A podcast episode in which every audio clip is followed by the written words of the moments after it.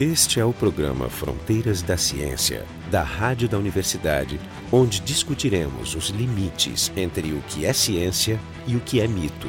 O tema do programa de hoje é a epilepsia. Estão aqui com a gente a professora Maria Elisa Calcanhoto, do Departamento de Bioquímica da URGS, professor Jorge Kilfeld, do Departamento de Biofísica da URGS, e o professor Jefferson Renzon, do Departamento de Física da URGS, e eu, Marco Idiarte. A epilepsia é uma doença né, que, que atrai muito interesse, principalmente pelo jeito que ela se manifesta e o efeito que ela tem em quem observa né, a manifestação do, da doença. E, e, o objetivo do programa de hoje é a gente debater, esclarecer mitos e realidades sobre essa enfermidade. Eu vou começar pedindo para o Jorge, mais ou menos, traçar um histórico. Então, essa doença, ou enfim, enfermidade, nós vamos discutir depois o que ela é de fato, tem essa característica muito impressionante de ser, digamos, muito impressionante para quem assiste. Uma pessoa convulsionando, que, digamos, está associado com descrições e representações de posses demoníacas, possessões demoníacas e outras comunicações com o mundo do além, ou que seja, ou com o mal e tudo mais. Enfim, provavelmente a origem dessas, desses sintomas, inclusive, se deva à observação de, histórica, né, de pessoas sofrendo esses ataques e depois foram interpretados dessa forma mais espantosa. Ela comete a humanidade desde a origem do, do, do homem, com certeza. Como é que é, a gente sabe isso? Bom, não tem, a história podemos até discutir depois, mas assim, ela é uma característica do cérebro, do encéfalo humano. Cerca de 1 a 2% da população tem a, a enfermidade. É, uma é 1 parte, a 2%. É bastante alto o número, é 1 em 120 pessoas em média no e mundo. É universal? Tem é universal, universal, não tem distinção de raça, cor, credo, sexo, nível econômico. Historicamente já foi descrita a primeira vez num um livro do próprio médico Hipócrates, na Grécia Antiga, né? que escreveu sobre as doenças sagradas no ano 400 a.C. E ele consta do Maleus Maleficarum, que nós já falamos aqui nesse programa, Sim. que é o Manual de Caça às Bruxas, né, escrito em 1494, dizendo que esse é um dos sintomas que identificam uma possível bruxa. Ah, então, sim. provavelmente, essa era uma época em que o tratamento da epilepsia não era dos mais gentis, assim. Pode acontecer mas, em qualquer idade? Qualquer idade. Bom, isso ela vai explicar agora, a nossa convidada mesmo que entende, mas só para completar, mesmo no século XIX, quando já estava se estabelecendo as bases de uma neurologia um pouco mais científica, apesar dos, dos grandes debates da frenologia e da neurologia, da origem da histeria, da loucura e tudo mais, ainda se praticava a internação em asilos, em como se chama, manicômios, né, de pessoas epiléticas, né, que é uma coisa absurda e impensável hoje. Aliás, o próprio conceito de manicômio já é todo repensado hoje, mas para esses casos mais ainda. Então, esse é um assunto que, precisamente por essa interface que ele tem visual, estética ou histórica com o que seria a possessão demoníaca e tal, merece constar no nosso programa. E por isso que a gente convidou a Maria Elisa, colega, amiga, que pois, trabalha na área há muito tempo, que é uma das grandes especialistas nas bases biológicas da, da epilepsia, além da extensa carreira de pesquisa pesquisa em vários países, na Espanha, nos Estados Unidos. Inclusive publicou artigos na Nature Neuroscience e outras revistas. Então ela certamente pode explicar para nós bastante mais sobre essa doença, sei lá o que é isso aí, é que tem tanto aí nos ensinar. Por exemplo, uma das coisas que a gente vai falar muito é que tem dois tipos, teria dois grandes, grandes categorias de, de epilepsia, né? Uma das uma classificações das crises. E o que, que seria isso? Em relação a isso, das crises, existem, a gente pode classificar as crises epiléticas em três tipos. Seriam as crises focais, que são crises parciais que podem acometer um, por exemplo, uma parte motora ou sensitiva ou mesmo alterações psicogênicas e as crises parciais autonômicas, que seriam as crises que a gente chama do lobo temporal, que a pessoa tem automatismos e que isso pode ausências também. Crises de ausência são as crises generalizadas. Ah, esse é o último aí, tipo. Então, sim, eu ver os tipos. O primeiro seria... São as parciais. Parciais. As generalizadas e aquelas que a gente não pode classificar ainda. Então, as parciais seriam sem perda da consciência e com essas alterações, ou motoras, ou sensitivas, psicogênicas, ou automatismos, que elas podem ter uma generalização secundária depois, que seria com a perda da consciência. Então, elas podem evoluir para uma generalização secundária ou podem ser crises generalizadas, que elas são generalizadas desde o início, com perda da consciência desde o início, que seriam as crises convulsivas, tônico-clônicas, que são as convulsões que Que é isso que a gente vê, o que, que é mais, mais conhecido. Né? A duração da crise não está associada com a classificação? Não, isso depende, por exemplo, as crise crises de ausência... parcial? Não, a duração não. As crises de ausências podem durar alguns segundos, que é aquela que também são crises generalizadas, porque tem perda da consciência. Esse é o conceito de crise generalizada, a perda da consciência.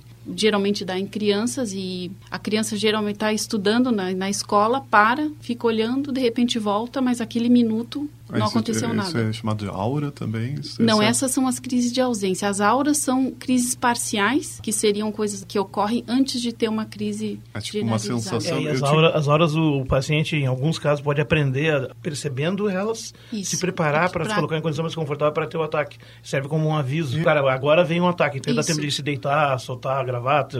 Eu conheci alguém que tinha essa, essa, essa sensação de que ia vir, o- se manifestava, ela dizia como algo como uma crise de medo, assim, de Pode repente ser. Uma, uma sensação muito ruim, mas ela já sabia que ia vir, então ela se preparava. Isso acontece geralmente essa sensação de medo são crises que acometem o sistema límbico mais na amígdala e aí depois se espalha no córtex límbico, no lobo temporal e aí tem uma crise límbica Depois depois. ele começa com emoções primeiro. Pode ter também déjà vu, que é o déjà vu, que a gente tem essa sensação de ter visto alguma coisa, isso é uma aura que vai se evoluir depois para a crise. Ou alucinações visuais também, sensações de sair do próprio corpo, que isso também é muito às Imagina vezes que prato cheio para interpretar isso Interpretar como uma coisa psiquiátrica. manifestações espirituais e demoníacas. Espírito. E as crises, as crises generalizadas ainda tem as crises mioclônicas, que tem mioclonos no corpo que seria todo. isso? Seriam, a- não é tremor, mas como se fosse umas mioclonias no Umas corpo, oscilações. colonias Umas contrações em sucessão, né? dos membros, generalizada. Poderia ter crises atônicas, que simplesmente a pessoa desaba, que isso daí confunde com narcolepsia ou catalepsia, que desaba, mas aí perde a consciência, que aí é a diferença. tinha falado da sensação de saída do corpo, então dá para dizer que essa é quando a, quando a crise passa pela região do paretal. Porque a, Se- a paretal é a região que tem a auras. associação entre o corpo e o, e o ambiente, que é o local onde também atuam certos fármacos, os chamados Uhum. psicodissociativos, como a ketamina, que é um anestésico, mas é um dissociativo que, que produz assim a perda da consciência que aquele é teu corpo. Então tu te sente saindo dele. Inclusive, essa é uma droga de abuso, inclusive explorada por causa dessa sensação. A mesma Então- pessoa pode ter mais de um tipo de Pode. crise ou ela... Pode ter mais de um tipo de crise. Por exemplo, pacientes com crise do lobo temporal podem ter as crises autonômicas e pode também ter alguma outra coisa e ter a crise generalizada. Elas podem ter mais de um tipo de crise. E às vezes o que confunde também as pessoas que têm crises mesmo epiléticas podem ter associado crises psicogênicas, que não são epiléticas, que são manifestações psiquiátricas. E não são essas coisas que a diferença- gente vê nos filmes, assim, o cara acorda no outro dia com uma faca toda ensanguentada. É. E Mas aí- isso, isso seria um jeito de pensar? Isso é uma- muito... isso, é, isso é filme, cuidado. Não, eu sei, eu tô brincando, mas falando sério. É possível numa dessas crises a pessoa depois fazer coisas e não se lembrar delas? Não, isso é muito difícil durante a crise fazer. Durante a crise o cara fica literalmente incapacitado. Essa é a característica. de Depende, por exemplo, uma crise ela pode durar em torno de um minuto, cinco minutos. Se ela dura mais que isso, a gente chama de status epiléticos. Se dura, por exemplo, 30, de 30 minutos, Pá, é possível isso? Sim. 30 minutos? Horas, Dias? meses. Puxa. Tem pacientes que ficam com crise de ausência, status epiléticos de ausência, meses. E Ele- ficam sendo tratados Mas como essa pessoa, coisas. essa pessoa está acordada? Está... Ela pode se movimentar, mas ela, ela fica confusa. Ela não sabe bem o que está acontecendo. Pode ficar dirigindo e, de repente, não, tá, não sabe onde ir. Por meses, fica uma assim. automática. Chegou, em- inclusive, chegaram no consultório pacientes que eram tratados por de retardo mental, só deu um valproato e, pum, saiu da crise. Melhorou, ficou normal. Porque tava, fez, um- ele fez um eletroencefalograma e tinha lá o característico de crise de ausência, que a gente vê que são ponta-onda de 3 Hz, contínuo, sem parar. Aí dá a medicação certa. Mas quando passa a normal. medicação, Tem que tomar sempre. Tem que tomar. Tem que Nesse tomar. caso, teria que tomar sempre. Geralmente, as crises de ausência na infância é por um período. Depois para e não precisa tomar mais a medicação. Mas É, quando muitas vezes continua na infância assim, tem a ver com uma etapa do amadurecimento, sistema nervoso. também não pode ser confundido com autismo? difícil, porque é difícil uma criança ter status de ausência assim. E autismo começa bem desde o início. E dá para ver com eletroencefalograma as alterações. É interessante a, a incidência, né? Porque agora eu estou pensando que eu conheço várias pessoas que, que têm uma forma ou outra de epilep- epilepsia. Esse caso de um amigo meu que ele se manifestava com uma, uma modificação do rosto. Ele ficava com o rosto de choro. E tinham dito para ele não sabia. Isso com 40 anos, disseram para ele, mas pois é, tu é um cara muito emotivo. não sei. E ele ficou, pô, o pessoal pegou essa mania agora. E uma vez ele teve na minha frente. Eu não me lembrei, a gente tava conversando, eu pensei, pô, o cara teve um ataque de choro, que não, vamos caminhar, vamos sair. E ele caminhou, eu acho, 20 metros. E depois passou, Passou. ele continuou falando comigo. E aí eu disse assim, mano, tu te lembra o que aconteceu? Mas ele caminhou, ele não se Uhum. lembra de ter saído da sala e coisa assim. Aí ele parou de falar, né? Ele parou de falar, mas ele continuou parcial. Uhum. caminhando, teve tonicidade muscular para caminhar, para se levantar. Por exemplo, eu tive experiência de estar num consultório com um médico lá, quando eu fiz um estágio em Londres, que a paciente dele estava sentada, eu estava acompanhando ele, estava sentada, de repente ela levantou da cadeira, dançou, uma dança bem lenta na sala, e voltou para a cadeira de novo. Isso foi uma crise parcial complexa que ela teve. E ela não aí- se lembra do Ela se lembra de flashes o que aconteceu, porque ela tem junto crises generalizadas. Então tu pode ter crises de vários tipos, não precisa ser só convulsão. Tem crises epiléticas não convulsivas e as convulsivas também. Um aspecto importante da epilepsia é considerar a epilepsia como uma doença. A epilepsia não é uma doença, porque como dizia William Feindel, um neurocirurgião amigo nosso lá de Montreal, ele dizia assim: a gente tem que comparar a epilepsia como tosse crônica e a crise epilética como tosse. A epilepsia é a manifestação clínica, é um conjunto de crises epilépticas recorre- recorrentes. Então, é uma entidade neurológica com várias causas. Não é, por exemplo, como uma doença de Parkinson, que tem sua causa, um Alzheimer, que tem sua causa. Ela tem várias causas e que a manifestação clínica é a epilepsia. E as crises epiléticas, que se a gente for dizer isso como tosse, tosse é uma irritação na garganta. E epilepsia é um, se fosse uma irritação no sistema nervoso central, no cérebro, seria uma atividade anormal e síncrona dos neurônios do cérebro, porque são Doença. várias causas. As causas podem Mas ser uma doença não pode. mas é que não, tu tem várias doenças dentro. Por exemplo, tu pode ter uma doença que seria um tumor. Assim, não é uma doença. Não. É que normalmente uma, não uma é uma doença, doença, é é um definida tumor, por uma- é a- um é- conjunto único de causas. é, Isso, por exemplo, tem uma Ah. causa por baixo. Por exemplo, eu tenho um tumor. Essa é a doença que o paciente tem, um câncer. E isso pode causar epilepsia. O paciente pode estar com uma alteração congênita, com malformação cortical. Essa é a doença dele. Ah, tá, e então a a manifestação é um clínica sintoma. é um conjunto de sinais e sintomas, vamos dizer assim. Mas a gente fala mais como é uma entidade neurológica ou a gente pode classificar também como síndromes epiléticas, que a gente caracteriza daí como o tipo de crise, a frequência da crise, se melhora ou não com a medicação, aonde que tá, em que região do cérebro está acontecendo. Então não é uma doença em si. Mencionou sinais sintomas, que faz parte do linguajar médico, é importante tentar distinguir, né? O sinal seria, digamos, os, as evidências aparentes que um paciente tem, né? que o médico percebe. E sintomas são as As- queixas ou reclamações Isso, que o paciente traz. Sozinhas, nenhuma delas pode ser conclusivas, mas a associação de ambas permite cruzar a informação. Esse é o programa Fronteiras da Ciência, a gente está discutindo a epilepsia hoje. O nosso site é o frontedaciencia.urgs.br. Eu não sei como é que a gente vai continuar, mas... Não, eu- mas tem muita coisa. Por exemplo, agora que falou sobre ser doença ou não e ser multicausal, quais seriam as causas possíveis ou as mais comuns, né? Porque uma, uma, uma patologia que afeta de 1 a 2% da população, sem distinção, ou seja, pega todo mundo, parece ser, digamos, algo intrínseco à construção do encéfalo humano. Como se fosse um defeito de fabricação que se manifesta como falha mecânica. Eu ou, sempre né? penso nas barras de cádmio do reator nuclear. Eles também podem falhar de vez em não, quando. não, quando vai tirando as barras de cádmio, entra em fissão nuclear fissão. o reator. Mas às vezes elas com o calor dilatam e não entram de volta. Eu tenho uma visão mais, assim, mais pedestre. Eu sou Não, mas é uma analogia. Eu sou neurocientista computacional, ou seja, eu sei tudo menos biologia. Os teus cérebros são voláteis. É, mas a, a ideia em geral que a gente pensa é que a parte que importa, a parte que processa, ela, ela é excitatória. né? Os neurônios, eles são excitatórios, visão antiga. E tem neurônios inibitórios que estão segurando a explosão excitatória, onde cada neurônio né, se excitaria de uma forma... Estamos aí, então, uma É. rede autocontida, autocontrolada. É, porque, por exemplo, a crise, a epilepsia ocorre, né? Por causa desse desequilíbrio entre a excitação e a inibição. Se tu tem um aumento da excitação, uma diminuição da inibição, vai levar a um desequilíbrio e isso causaria a crise epilética e Do- tem que ter uma harmonia. O que causa a epilepsia é sempre essa a falta de inibição, né? a falta de compensação inibitória que faz com que um monte de neurônio É. comece a se A sincronizar. consequência, não sempre a falta, porque você pode ter uma hiperexcitação e uma inibição Ah, sim, normal. sim, é o balanço. desbalanço, É. porque pode ser causado, por exemplo, por algumas canalopatias.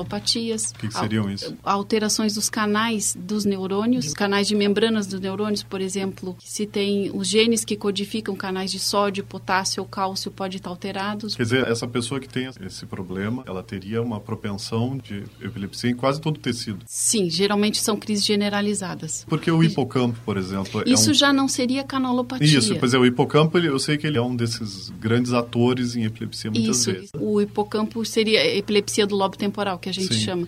Tem vários fatores de predisposição para a epilepsia do lobo temporal. Um deles que a gente fala que pode ter uma, uma fator de predisposição são crises febris na infância que depois desencadeiam a crise do lobo temporal. Ah, Mas a sim. causa mesmo do por que isso ocorre a gente ainda não sabe. É crise febril na infância que depois pode se desencadear que a causa crise epilepsia. Sim, tu tem tu convulsão, depois tem uma febre posterior. grande e fe- Não, é o febres não, intensas em não, crianças. primeiro a febre. Sim, porque é durante a febre que tem a crise convulsiva. O que, que a febre faz? Ela Aumenta o metabolismo, então fica com hipermetabolismo e pode ter uma Aí essa alteração. cai- Dispara, cai o tipo, balanço de novo? Que Sim, é, sempre é, por essa alteração. Mas tu ia pensar assim, bom, aumenta o metabolismo das duas. Sim, mas isso Do sistema vai... inibitório e do excitatório. Bom, mas em- parece que o excitatório um, ganha. um fato é que na- nas crianças, especialmente nas muito jovens, também a, a rede neural inibitória, Tá ela leva mais tempo a amadurecer Sim. que excitatória. Os próprios Importante. receptores inibitórios, os GABAérgicos, eles inclusive iniciam excitatórios e depois trocam. Sei Sim, o GABA é um neurotransmissor que,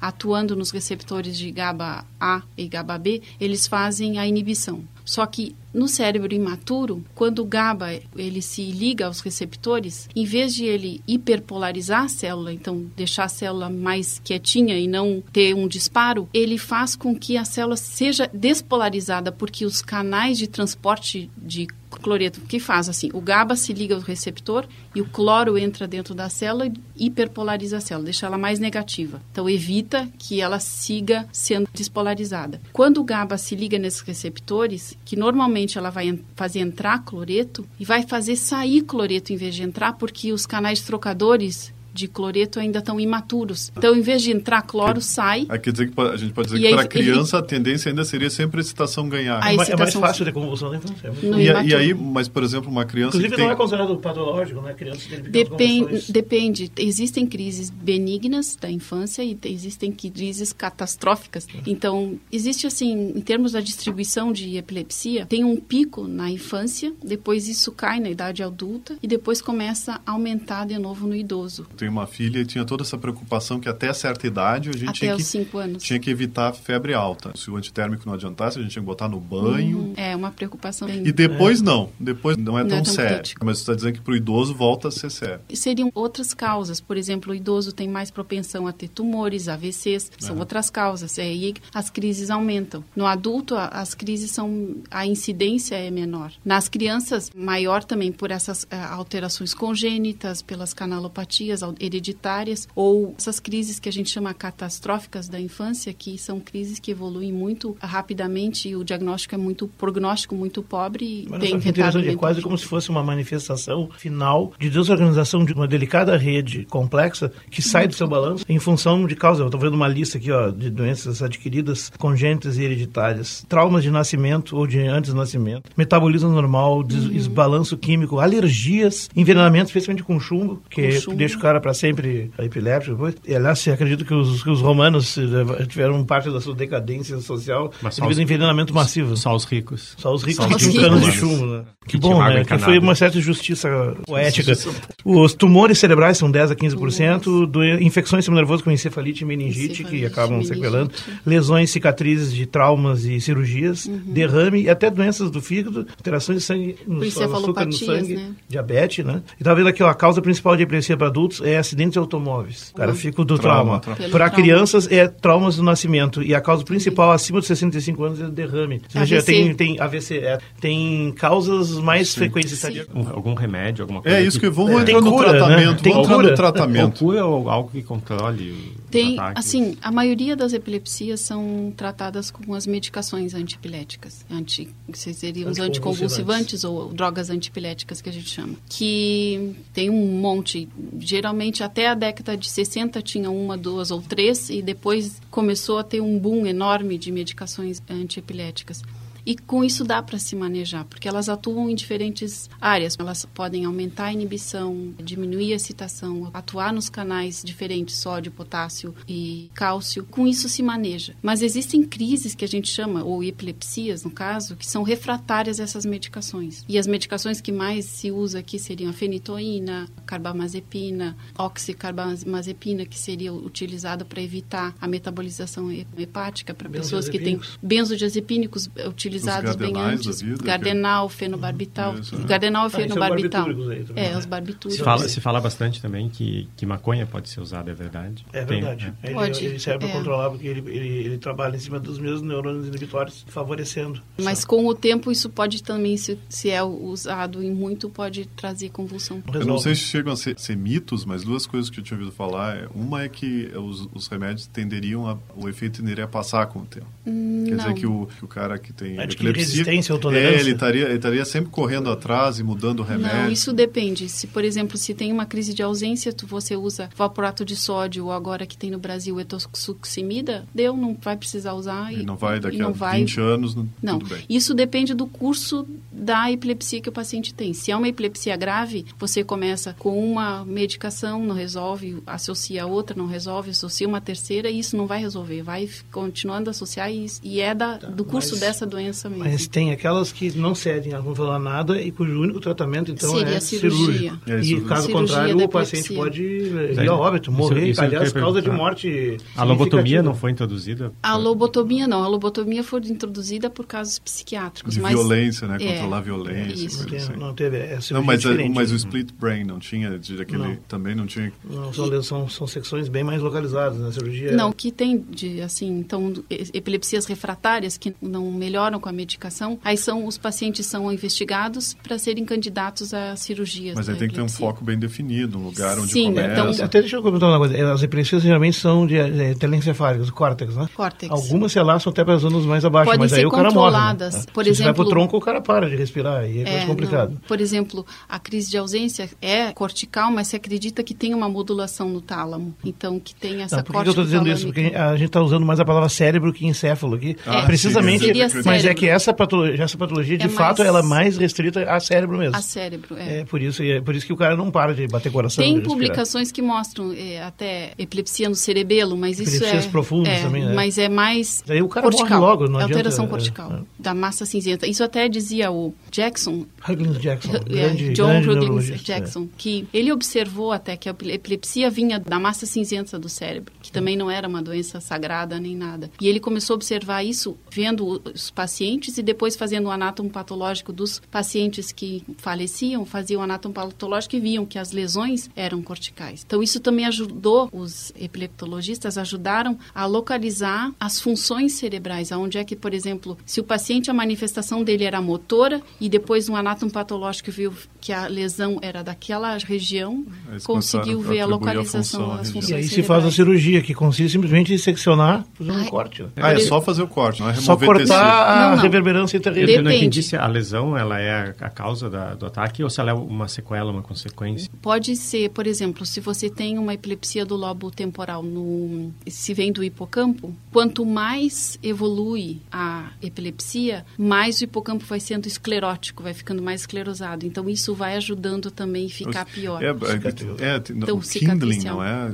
Essa Isso coisa- seria um modelo de a, animal Kindling de é, é, epilepsia. seria, seria um tipo de um aprendizado. Quanto mais os neurônios disparam juntos, mais E é um, reforça mode- é as um modelo experimental, experimental, usado para... que pode ser químico ou elétrico. Ou elétrico, né? é. Esse é o programa Fronteiras da Ciência, a gente está discutindo a epilepsia. O nosso site é o frontedaciencia.urgs.br. Como sempre, a gente vai botar materiais para estudos posteriores lá. Eu acho que é importante a gente, antes de encerrar, passar um pouco rápido a olhada nos famosos mitos, né? Que É, tem, pois é, eu queria que falar tem dos uma mitos. lista aqui de mitos. Eu não que- sei se só queria acabar para falar direito da Ah, cirurgia, que Isso. o Sim, que, sim, que sim. acontece. Então, assim, por exemplo, se pode, se tem uma alteração focal, pode, dependendo da região, retirar aquela área. Então, se tem uma alteração, se a gente vê por exemplo, uma displasia cortical, uma alteração ou tumor, retira aquela região. Desde que ele não contenha funções muito Isso, então comprometedoras. durante a cirurgia podem-se fazer estimulações corticais para ver se aquela região não está tão afetada e retira. Outra cirurgia seria a remoção do, do hipocampo, no caso da epilepsia do lobo temporal, retirada de um hipocampo só, não se retira os Ah, sim, dois. porque o HM, o nosso famoso HM paciente de neurociência, É, era um é cara Claro. fruto de uma cirurgia dessa, É. exato. Sim, que Mandaram o cara para casa casa completamente sadio, só que ele não conseguia fazer É, ele era novas um dos, memórias. dos pacientes lá do Instituto Neurológico de Montreal, do- é onde onde tu tivesse. onde eu estava, que estava o Penfield, que É, a também Brenda foi Milner tratou ele. a Brenda Milner que tratou ele. Que ainda está viva, aliás. É assim, ele, ele faleceu alguns anos É, Sim, atrás. é, pouco. anos. Outros tipos de cirurgia seriam o que a gente chama de calosotomia, que sim seria a separação entre os dois hemisférios, cortando brain, o corpo, falaste, split né? brain. Se usa mais também para crises generalizadas, ou também se faz uma hemisferectomia